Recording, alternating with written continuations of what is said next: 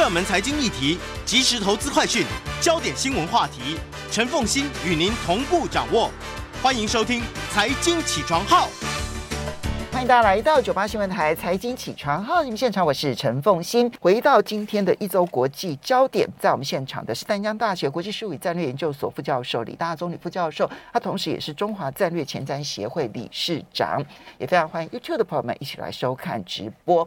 好，首先当然就是拜登的中东行，我觉得他这次的中东行真的很可怜，老先生跑了这么一趟之后呢，其实你会发现，美国国内国外全都骂翻了，说你空手而回。对，因为他这一次其实就重要就是两站，就是先去以色列，然后再去沙乌地阿拉伯，那同时也参加这个呃波湾合作理事会。那当然还是比较看重他在这个沙乌地阿拉伯，因为他的重点就是一个希望能够得到一个一个比较明确的一个答案，是能够增产。啊，因为沙乌地阿拉伯是这个石油出产大国，但是他去之前，其实国内美国国内就有很多不同声音。直到他去，已经人已经在中东，部分的民主党的国会议员还是说你你并没有这个依照你之前所讲那种价值观、人权。因为沙号这个这个我们上礼拜所提到这个这个异议分子这个这个这个事件，所以他这次去的时候，所以拜登可以看到他在镜头面前特别讲说。他有特别在对王储穆罕默德有讲到哈少吉的之死的事件有讲，那但是他所得到的回应就是对方也没有居于下风，就是说他这个这个穆罕默德说，呃，我们已经有在司法处理，那责任并不在我。这个还是拜登的说法哦。对，沙乌地阿拉伯的外交部长是直接出来讲说说，我们没有听到他说这些话，而且呢。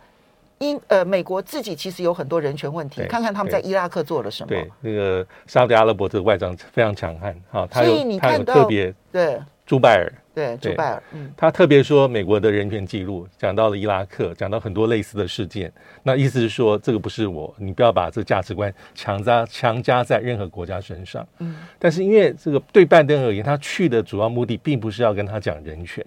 讲民主跟哈绍吉，但是为了防护。国内的防线，还有就是你要有一致性，他必须说我讲了，我讲，我有讲，其实可能是真的是有讲，我觉得是可能是真的是有讲，但是你要讲的那个态度是行礼如仪，还是说我真的要在这个点里面跟你杠到底？不可能，这不是他的目的。是美国内部他的支持者不买单，不买不买单，因为之前在竞选时候，这个拜登就把这个事情拉到很高。嗯，那他上任之后没有多久，就又寄出一些所谓的制裁名单。嗯，啊，所以他有点是骑虎难下，因为你把道德讲太高，所以这一点就是一个、嗯、最后就是意思是说，穆罕默德其实并没有松口。嗯，啊，沙乌地阿拉伯要增产，意思是说我们已经是达到极限了，石油的产量大概一，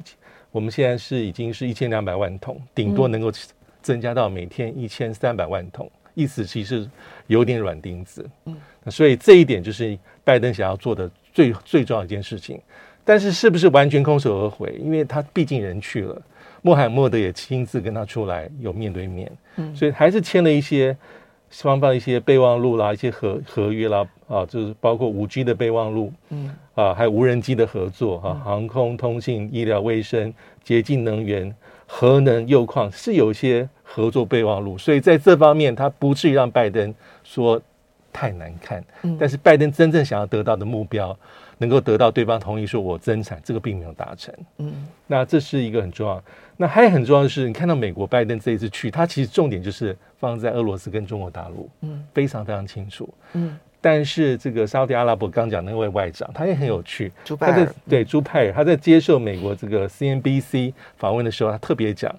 意思是说，并没有因为这次跟美国的见面，我们外交政策有大幅度的变动没有。他说，都是我们重要的盟国。不是重要的伙伴，嗯，伙伴，嗯，中国大陆跟这个美国，嗯，因为他说中国大陆还是我们最重要的贸易伙伴，嗯，但美国也是我们很重要的投资国，在安全上有很多的一些合作的过去的基础，嗯，所以他们还是非常的政治，也非常的。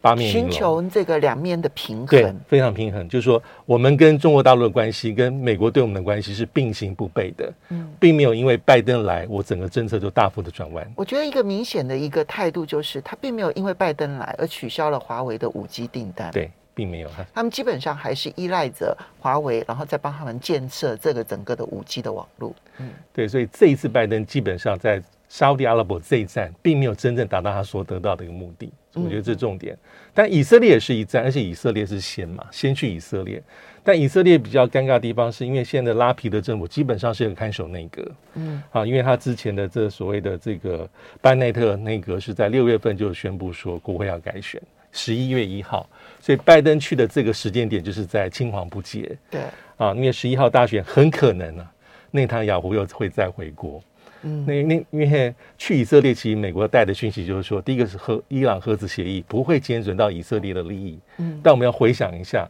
当年在谈伊朗核子协议的时候，是奥巴马政府，谁去谈？基本上就是拜登。对，当时以色列内阁是谁？就是内塔尼亚胡。嗯，所以他这次去，拜登所讲的也很有意思。他说，我们把很多选项放在这个伊朗们这个桌上。但是我们在等伊朗的回应，他把这事情基本上是淡化处理。嗯，那至于你去以色列，最重要就是我承诺你一些安全，嗯，美以的安全，还有我要承诺你的这个国防自卫的能力要够。但最最重要的讯息是，以色列获得美国的保证，就说美国不会排除使用武力去不让伊朗拥有核子武器的选项，这是以色列要听到的东西。所以以色列这一战基本上就是这样子。那还有一个很重要的地方就是，呃。在以色列这一战的时候，你可以看到拜登的讲话是要刻意去把伊朗跟俄罗斯是绑在一起，说这两个基本上就是区域里面最重要的一个威胁啊。他还特别提到说，因为在俄乌战争里面，呃，这俄罗斯比较弱的地方是无人机，嗯，那美国就在做一些咨询透露出来说，俄罗斯已经两次到伊朗官员去要准备去采购。这伊朗的这个无人机，但这个讯息基本上有些国际的消息是存疑的，就是到底因为伊朗自己的呃这个无人机当然有它一定的实力，但是有没有可能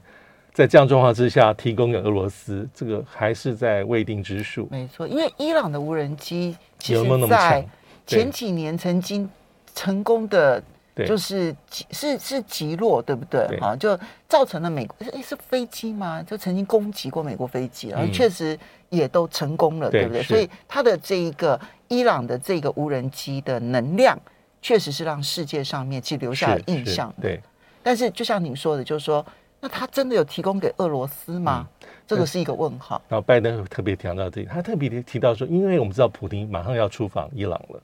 应该是在七月十九号，就就是今天。而且埃尔段土耳其总总统也会去，要举行那么传统上的这个呃俄罗斯、伊朗跟土耳其的三边的领导人的会面，所以这一点也被拜登特别拿出来讲，意思是说俄罗斯跟伊朗在这一次俄乌战争里面是连接一起哈，所以在这个里面，我们区域上大家非常小心做提防。嗯，所以这是在这个所谓的呃以色列这一段，所以它有几个目的，就是。呃，专门针对美国跟这个这个这个沙乌地阿拉伯，美国跟以色列，还有一个就是以色列跟所谓的沙乌地阿拉伯之间。那这一点其实拜登是小有斩获，就促使双方的小小的改善，也就是沙乌地阿拉伯买单的，就是说我同意对以色列的商务客机，我开放你的领，开放我们的领空让你使用，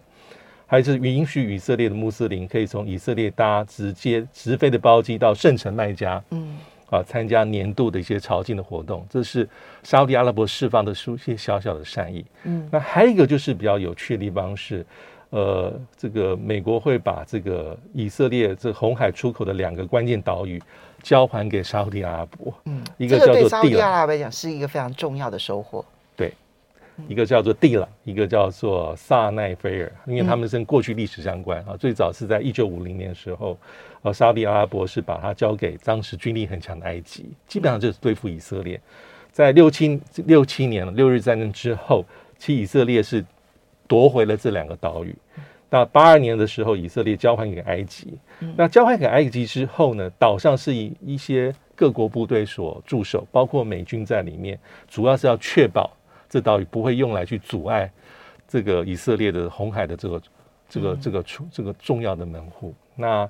到了二零一七年的时候，当时埃及宣布说：“哈，我正式把这岛屿还给原有的沙乌地阿拉伯。”但是美国在岛上的驻军并没有走。嗯，那这一次美国说我们会走，其代表说以色列跟沙乌地阿拉伯对这两个岛屿的一个美军的驻守，基本上是有一个基本的共识。所以呢，沙乌地阿拉伯呢，其实在拜登这一次来，对，除了签了很多的协议，当然我们可以看后续的发展之外。其实拿到这两个岛屿的绝对的军事权，是其实对他们来讲是最大的收获，是有收获。因为大家如果把这两个岛屿的位置啊翻开地图一看的话，你就会发现它就在红海的出口。对，那这个红海的出口，它当然对于其实包括埃及啦，但不过埃及它其实还有北边嘛，哈，还有北边的这个地中海，它对以色列的出海。是影响巨大，对啊，所以呢，沙特阿拉伯拥有这两个岛屿的完全的军事权，我们可以观察后续。是，所以，但是我觉得这样，就是说，沙特阿拉伯这一次，我认为沙特阿拉伯大获全胜，他得到很多东西。对对，完全最大的对赢家，最大的赢家。那第一个赢的就是说呢，你你来这边，然后他其实内部的舆论呢、啊，对于王储声望大幅度的提升。因为内部的舆论呢，就认为说是拜登之前骂过王储，你来赎罪的。对，拜登呢之前批评过沙特阿拉伯，对，他这一趟来是赎罪的，请求原谅的，对，有点这样的意思。所以呢，王储的声望大增，对啊，这是形象上面的，就是刚刚讲的那个，就是有关于那个杀哈绍吉的这个事情，啊，好，所以王储就卸下了杀人凶手这件事情，然后呢，还大幅度的提升自己的声望，这样，而。增不增产这件事情，他没有承诺，没有承诺。对，嗯，然后呢，有关于以色列的部分，其实我不知道李老师有没有印象，在去年的时候啊，其实就有一连串这个，其实从内塔尼亚胡就开始了。对，以色列跟沙特阿拉伯，其实他们的高层有私下会面。对。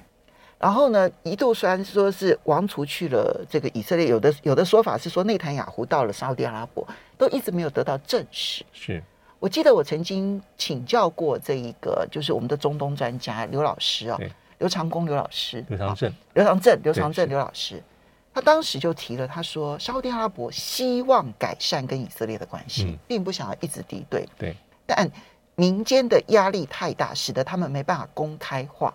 是，所以。刚刚这个李老师所提到的这一次，沙特阿拉伯就顺势包括了航机啦，哈、嗯，然后穆斯林可以直飞啦。我认为这就是沙国药。嗯嗯，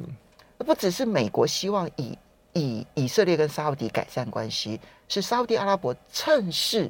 也把这件事情台面化，和缓的。所以我说沙特阿拉伯是最大赢家。美国绝对不是最大赢家，因为美对。因为拜登做的这一次，其实国内的批评一直都没有少，到目前为止，嗯，会质疑他说你去了目的没有达到，而且你之前那个我们的姿态啊、价值观、人权民主怎么会说变就变？即便你在会面的时候你说你有直接讲，但是你还是去见了嘛？对，那而且是这就是赤裸裸的一个利益，可能还是高过你那个道德的高地。不过他在以色列告诉以色列说我们会防止伊朗建核弹，但是等到他人一走。伊朗就立刻宣布说，他们已经有研制核弹的技术，现在就只等我们心念决定，我们要做就有核弹，我们不做，我们不要做的话，看你要给我用什么条件来换。所以伊朗现在的姿态也很是高的，也是高的。这样看起来，拜登还想要再去回来谈伊朗核协议吗？我觉得和协议目前来说，可能暂时机机会可能就没有那么的高，因为这已经真的拖了好久好久了。没错，对。好，这个是有关于沙特阿拉伯，呃，就拜登的中东行，就是一个很可怜的一个中东行。接下来我们再来看到的是美国的晶片法案，其实它的创新竞争法案。对，哎，看我们从听到拜登上任之后，就听到这个案子，到现在还没有过，怎么回事？休息一下，马上回来。欢迎大家回到九八新闻台财经起床号节目现场，我是陈凤欣。在我们现场的是淡江大学国际事务与战略研究所副教授李大中李副教授，同时也是中华战略前瞻协会理事长哦。也非常欢迎 YouTube 的朋友们一起来收看直播。好，这个嗯，副教授，这个美国的晶片法案其实是。现在叫做二零二二年美国竞争法案，最早的时候叫做二零二一年美国创新与竞争法案，但拖了一年都没有过，所以现在变成二零二二了。对，因为最早去年呃六月份的时候就这个参议院就通过，而且当时通过其实是因为两党在参议院是势均力敌，但是有十八位共和党参议员是支持，最后得票结果是六八对三二通过的。对啊，那里面当然也包括一些很大金额的一些提升美国的关键技术啦，先进的这个。呃，这个一些相关，但也有包括五百二十亿美元是要增进美国半导体的生产，这是在去年六月份，拜登刚上任的半年之内。那众院是在今年二月份通过所谓的二零二二年的美国竞争法法案，那金额也蛮大，然后总共带三千多亿美金投入一千六百亿的研发，但是也包括了五百二十亿美金的补贴半导体的制造，还有宣示说在未来六年内要投注四百五十亿美金供应链的强化。那当时的得票其实是壁垒分明，嗯，众议院就是两百二十二二票支持，大概就是民主党；那两百一十票是反对，那就是共和党议员。那为什么会有这样的一个差异？因为在众院的法案里面，当时这个美国共和党反对原因是因为他认为说这个法案其实啊，并不会真正让我们提升竞争力，有些内容他认为是会提伤，是有利于中国大陆。所以我们这里面看到。有关于半导体都是五百二十亿的补贴，差不多都五百二十亿。参议院跟众议院的版本一样，但是你会发现呢，在整整体就加上了半导体所有的这一些要补贴的，参议院过的版本是一千九百亿美金，对，而众议院过的是三千亿美金，这中间就差了一千一百亿美金。所以参议院的时候还有共和党的人愿意参愿意帮助你，但是到了众议院的时候就壁垒分明，对。那些参议院过了一个版本，众议院过了一个版本，那双方就来协商了。其实你看，众议院过版本是二月份的事情，现在已经是七月份，代表说这几个月并没有真正很积极去协商出一致的版本，因为最后要送到白宫让总统去做签署。嗯、因为主要是因为众议院这版本里面，其实共和党有些不支持，因为就像刚刚讲，夹带一些他们认为是比较进步的、比较左派的一些议程，气候变迁，还有包括说。准许中各国顶尖科大科学家在美国完成高等教育之后，允许停留美国获得签证，这一点共和党也不接受。嗯，还有包括说要授权向联合国气候基金会提供八十亿美金的资金，这点共和党说这个这个怎么会是提升美国的竞争力？嗯，所以一直有这方面的一些冲突。所以几个月过去之后，其实没有任何的一个真正的一个共。协商出妥协的版本，所以美国是行政部门紧不紧张？紧张。如果光看商务部的讲法是说很急啊，商务部的部长，那拜登上个礼拜应该有大声疾呼过。可是有人有些人在质疑，如果这是你拜登非常在意的一个一个议案，你应该是要想办法让参众两院，包括众议院的议长，等等等等。可是看起来白宫并没有那么努力去像之前在推基础建设法案这么的，把拜登是把他整个。跟施政已经绑在一起，嗯，所以现在状况就是说哈，因为八月四号这个疫疫期要结束，所以啊，就这个这个议程就是这这一次的会议。会议的议对要结束。直到八月四号，对，所以很多人在传说哈，这两天可能美国参议院会表决一个版本，就是把五百二十亿我单独拿出来，嗯，来说表决，因为晶片法案是在这整个这两两院的这个这个竞争法案里面的一环。嗯，但是因为有这么多的意见不尽相同，这五百二十亿大家没有意见，没有意见。五百二十亿以外的两千多亿大家有意见，有意见。所以要拿出来表决，其实也不是说大家都愿意，因为有些民主党的议员很坚持说哈，我我应该是有比较战略性的法案，是全然是包括很多是要对付中国大陆的，那我不是只是来表决晶片法案。所以很快在七月十九号，大家可以知道。大概众议参议院会不会去做这样的一个表决？就是我把它特别的拉出来。如果超过时间八月四号，那可能就要等到下个会期。真的是顺了孤心逆少意耶。对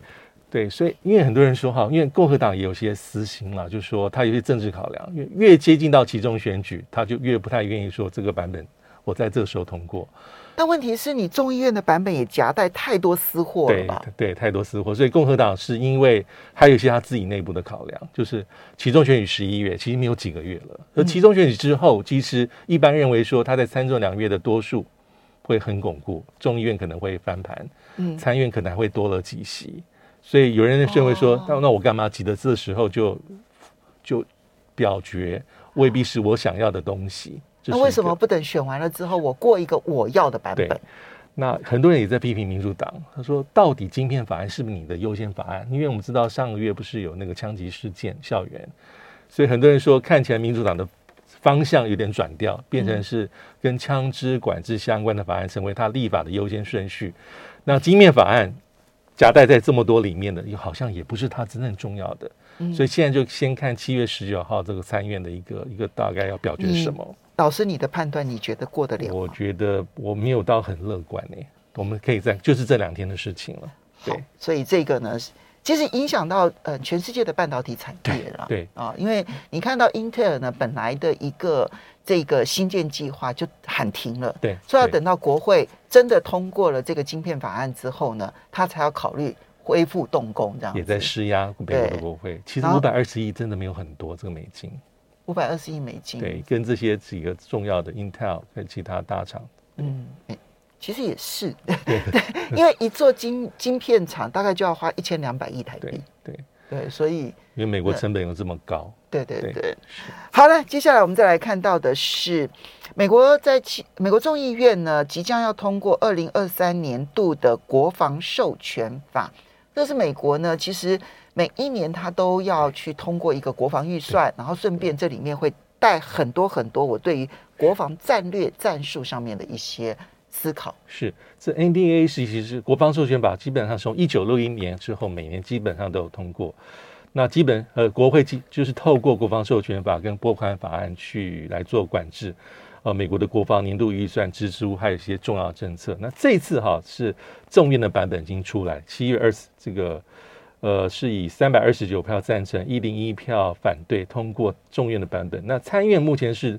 呃，这个军事委员会通过，但是还并没有经过全院的表决。那参院是在六月十六号就通过，嗯，所以等到参院的版本也出来之后，一样要进行两院的协商，嗯，协调出一致的妥协版本之后，送给这个白宫，让这个拜登总统去做签署。但因为我们每次我们台湾媒体会比较关心，因为他的国防预算可能一每一年都七八千亿，差不多就是这样子。但是我们会关心说，里面也不见提到台湾，嗯，其实里面是一个天文这个无字天书一样。每年都几千页，那的确会有一些条文跟台湾有关，嗯，但这几年其实都差不多。比如说这一次有六百五十个修正案涵盖在里面，包括了呃有几个是跟台湾相关啊，台湾和平跟稳定法啊，就是众院亚太小组的主席贝拉，还有我们不陌生的共和党籍的众议员夏波，他们共同提出来的，就是在强化台湾啊，这个不要被国际孤立，能够阻挡北京对台湾的一些压力。那还有包括一个法言很有意思，就是韩裔的韩国裔的众议员金应玉，跟众院外委会的这个共和党的这个议员哈麦考尔，他们也提出一些呃跟我们美国对台军售相关的一些法案了，意思是说要加快啊这个进程，而且要行政部门去做解释啊，就是说为什么会有些已经呃台湾购买了一些军事武器装备。迟迟的没有被交付，这也是对行政部门施压。这当然我相信是台湾动员的啦，哈，因为你看到我们今天的这个联合报的头版头条，就是我们买了十 F 十六 V，是。到现在没有飞弹，就就是就是痴痴的等，你知道吗？我们其实有很多像说刺针飞刺针嗯这个刺针导刺针刺针飞弹啊，或者是像这一种空对空或者空对地的这个飞弹，对，有飞机。没有武器，好，好嘞。对，拜登五次，第五次嘛，哈，但金额不多，都十一亿美金。嗯，那还有经过这一年，感觉起来有些东西是，呃，美国会用其他的原因啊，比如说在生产线要如何如何，或者是说不符合台湾不对称战力的需求，有些东西就是比较有些变数跟波折。那这些就是这些议员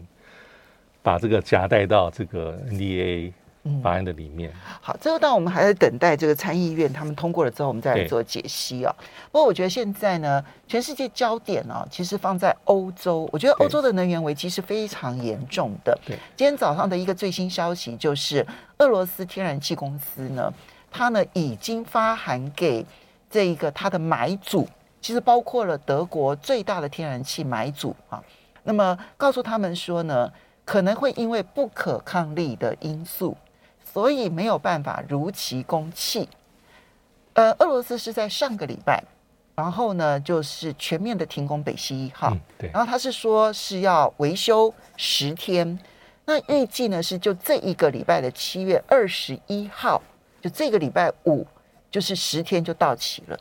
但是因为现在呢，俄罗斯的天然气公司呢所发的这一个私人的函件给这些他的买主呢曝光了之后呢。现在欧洲对于礼拜五能不能恢复工期越来越悲观啊，那所以欧洲现在估计要花两千亿美元才能够解决这些能源公司他们的债务问题，因为他们现在的情况都非常的严重。这个冬天会对欧洲来讲特别难熬。好，但是在这个节骨眼上，意大利内部闹政坛分裂，而意大利总理德拉吉请辞。对，他是七月十四号请辞，但请辞在第一时间，意大利总统说他不太接受，就是希望能够留住。啊，但是这个德拉吉态度也很也很坚决，就看他最后这个这个礼拜在国会演说的一个内容。那主要他为什么会辞职？其实很多的因素，因为其实应该是内阁里面是不稳固的哈，因为呃他是在二零二一年去年二月份上台，他的内阁是大联合政府，里面各种派系都有，有左有右有民粹，有一般有中间偏右。简单来讲就是没有反对党，把所有的政党全部集合在一起，都在里面。但是在联合内阁里面。有一个叫五星运动，他的这个领袖啊是过去的前总理这个孔蒂，他基本上是被视为在联合内阁里面的一个反对派，嗯，所以这次他有发难哈。其实原因可能也跟这个通货膨胀是有关系，因为这个目前的这个德拉，因为德拉吉过去他是财经背景出身，他做过意大利央行的行长。啊，他也做过呃，这个欧洲央行央欧洲央行行长是二零一一年到二零一九年，呃，刚好就是欧债危机时刻。对，欧债危机时刻。嗯，那他的领导这个内阁是不容易。那五星运动党是因为有一些政策，他们在内阁里面没有完全的共识。比如说，你要提供乌克兰怎么样的援助？五星运动党基本上他其实还蛮多，他认为说反对提供乌克兰那种这种。很多的重型武器，所以我们稍微休息一下，等一下来看意大利这内部的政局混乱。其实，因为它是欧盟的第三大经济体，对，第三大。休息一下，马上回来。欢迎大家回到九八新闻台财经起床号节目现场，我是陈凤欣。在我们现场的是丹江大学国际事务与战略研究所副教授李大宗李副教授，他同时也是中华战略前瞻协会理事长啊。那也非常欢迎 YouTube 的朋友们一起来收看直播。好，德拉吉哦，因为他是解决欧债危机的欧洲央行行长，对，所以他在国际上面的金融圈声望是非常非常高的。嗯、你知道，因为他当了意大利的总理，所以呢，欧盟的这个疫情复苏基金其实给意大利的额度是最高的，是，是就全欧盟最高的其实就是意大利。对，好，那。当然，意大利自己的疫情也确实是很严重，但那个复苏基金他拿最多，一般人认为就是因为德拉吉。德拉吉。然后还有呢，意大利的国债在过去一段期间都相当的平稳，但是最近呢，意大利呃就是呃都相当的平稳，大家也认为是因为德拉吉。嗯。所以国际的商业银行敢买意大利的国债。垃圾。因为觉得说你不会把财政搞糟。嗯、对。所以你在的时候。应该是稳健的，所以他就可以用比较低的利率，然后去举债，对，那也不会有太大的这个利息成本负担，对。对，但最近他请辞的消息一传出来了之后，他的殖利率就开始立刻往上飙升，嗯、是是。那你可以想象那个，然后欧盟那边对于意大利的资源会资源到什么程度，恐怕未来都是个问号，也，就不确定性会增加，嗯，没错。所以这一次就是德拉吉有些政策啊，第一个是对于乌克兰的援助程度、武器装备，这点是五星运动党。他反对，嗯，那还有一个就是要补贴意大利，因为通膨的关系，它有个基金是两千多亿美元。那这一点，五星运动党的意见也不尽相同。嗯，那因为五星运动党基本上是，他说他他说他不左不右，但他基本上是一个民粹，比较民粹政党啊，因为他是强调是，呃，他对于欧洲统合是以欧派，那环保主义、贸易保护，还有很强调直接民主。那这个政党基本上在联合内阁里面，他的派系是。不晓得，嗯，所以目前的意大利总统大概有几个选项。第第一个就是想办法去说服你不要走。如果你真的词意坚定的话，你要想办法要有另外一个人出来领导，有多国会的多数，要不然就你这个就要从提早要改选九月份。那这个五星运动党这个孔蒂其实是值得特别一提的，因为他是前总理，嗯，孔蒂是在二零一八年六月，嗯，啊，这个成为意大利总理，一直到去年二零二一年的这一月份下台。但他执政的时间里面，当然是意大利有很多的政策很特别，那可能也跟，比如说对于中国大陆“一带一路”，因为孔蒂基本上，呃，对于中国大陆相对是比较友善，因为他是在 G7 里面第一个跟北京签署“一带一路”备忘录的国家，那也愿意接受哈这个基础建设的一些合作。可是这个德拉吉上台之后，去年一月上来之后，状况就不同，因为德拉吉在很多的政策上是比较偏向欧盟。也比较偏向美国，对于北京是比较多的一些忌惮跟疑虑。那“一带一路”最明显。还有我们知道，十年前二零一二年啊，意大利有个这个所谓的这个黄金权利，就是授权行政部门，当你认为说国家重要的资产、资源或产业受到一些危机的时候，你可以用行政命令把这个东西给它卡掉，就把并购案给取消，或是技术移转。OK，那从二零一二年到现在，这个这个。运用行政权力带有七次，七次里面六次是跟中国大陆的并购相关。那在这德拉吉任内至少就五次，我觉得最近一次好像也就在不久之前。所以由这点来看，他就在他任内里面是对于呃跟中国大陆的一些更深入的经贸交往是比较有多的一些保留的意见。所以他是一个相当亲美的意大利总理，对，亲美。但是内部其实对于他一切都跟着美国走这件事情，对。其实是有不同意见的，但因为德拉吉声望太高了，所以他们不会直接挑战他亲美这件事情，然后开始用的是像社会福利啊福利这一些，然后表达出不同的意见，对，所以才会有这一次的危机。对，其实五星运动在这次反德拉吉的这个这一波浪潮里面，它其实内部也有一些分裂的，嗯，呃，比如说他的这个外长哈、啊，这个迪马尤，他他是党内五星运动里面很大派系。他其实带带了三分之一到四分之一的议员出走。嗯，他认为说，在很多立场上，我们要坚定的支持乌克兰。嗯，他就跟五星运动的这个主流的意见是稍有不同。嗯，所以意大利的确，它是这个欧欧盟里面现在是第三大的这个经济体，它的动向还是很重要的。而且它通膨很高，六月份到百分之八，二十三年来新高。嗯，那成长率就就跟台湾一样的，也是预测从四点一下调到二点四。嗯，还有现在可能隐隐约会有一些这个。这个债务外债的一些一些疑虑会出来，好，所以意大利的内部政治是非常动荡。现在，嗯，好，接下来我们再来看的是英国。英国现在呢正在举行保守党的党魁，其实就是要决定他们的下一任首相啊。因为到目前为止，保守党他其实在在这个国会里头，他终究还是多数。对。他的国呃保守党这个党魁的选举过程其实非常有意思的哈，他是好长哦这一次在强生说他辞职之后哈，大概一九二二委员会就是把这个呃选举的日程从七月十二号开始定起，就是党内有意思的参加的，一开始很多超过十个。但是你要先得到二十位保守党国会议员的提名，你才能够进入。嗯、那它的每一轮里面会有一些淘汰的机制，比如说在第一轮之后，你至少要拿到三十位啊国会议员的支持票，你才能够继续往第二轮走。嗯，然后你得票最低的那位，你就要被淘汰。嗯、那第一轮是在七月十三号，嗯，第一轮；七月十四号第二轮，然后十六号第三轮。那最近一轮就是没有多久之前出来，所以他淘汰到目前的结果就是，呃，因为第三轮呃的时候大概有应该是有五位吧，哈，五位进去。那到现在最新的结果出来，大概有四位会往下前进，只剩下四位了。对，最后哈，这个保守党是国会议员里面做做选择，呃，会选出两位，嗯这两位在经过九月二号就让保守党的这个。呃，党员大概有十六万多人去做投票，所以国会议员决定的那一个党魁是决定到前两名，对前两位，然后前两名再交给党员直接投票。对，那党员投票在九月二号，那九月五号这个人选就会出来。那毫无意义，这位新的党魁就一定是英国的下任的首相。嗯、那其实这个。它是一个慢慢筛选的过程，但是很快，在七月二十二十一左右，最后两个人就会浮出台面。嗯，很快。到目前为止，其实每一轮投票呢，从国会议员的投票来讲，其实第一名都是苏纳财政部长，呃，前财政部长嘛，哈，就苏纳克这样子。那第二名、第三名呢是呃这个前国防大臣啊，这个莫丹娜啊，还有呢前外交大臣特拉斯。特拉斯啊，这两位都女性。那所以，不管是苏纳克，或者是摩丹娜，或者是摩丹特，或者是特拉斯，这三位到最后应该是这三位当中的两位会进入最后决选。没错，对，因为按照第四次这个投票出来哈，这个苏纳克就其实苏纳克基本上就是对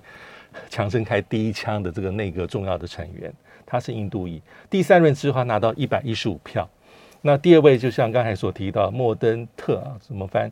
他拿到是八十三票，嗯，那特拉斯哈，就是我们在镜头面前不陌生，因为他常常对乌克兰俄乌战争发表很强硬谈话。他是拿到了这个所谓的七十一票，所以从一一五对八十二对七十一，第四位是所谓的巴登诺克，他拿到的票数是五十八票。嗯，因为下轮之后会会再淘汰一位，对，所以看起来第四名会票会集中。嗯、对对，这三位有什么特质？我觉得呃，苏纳克主要是他很年轻了，才四十二岁，但是他是印度裔。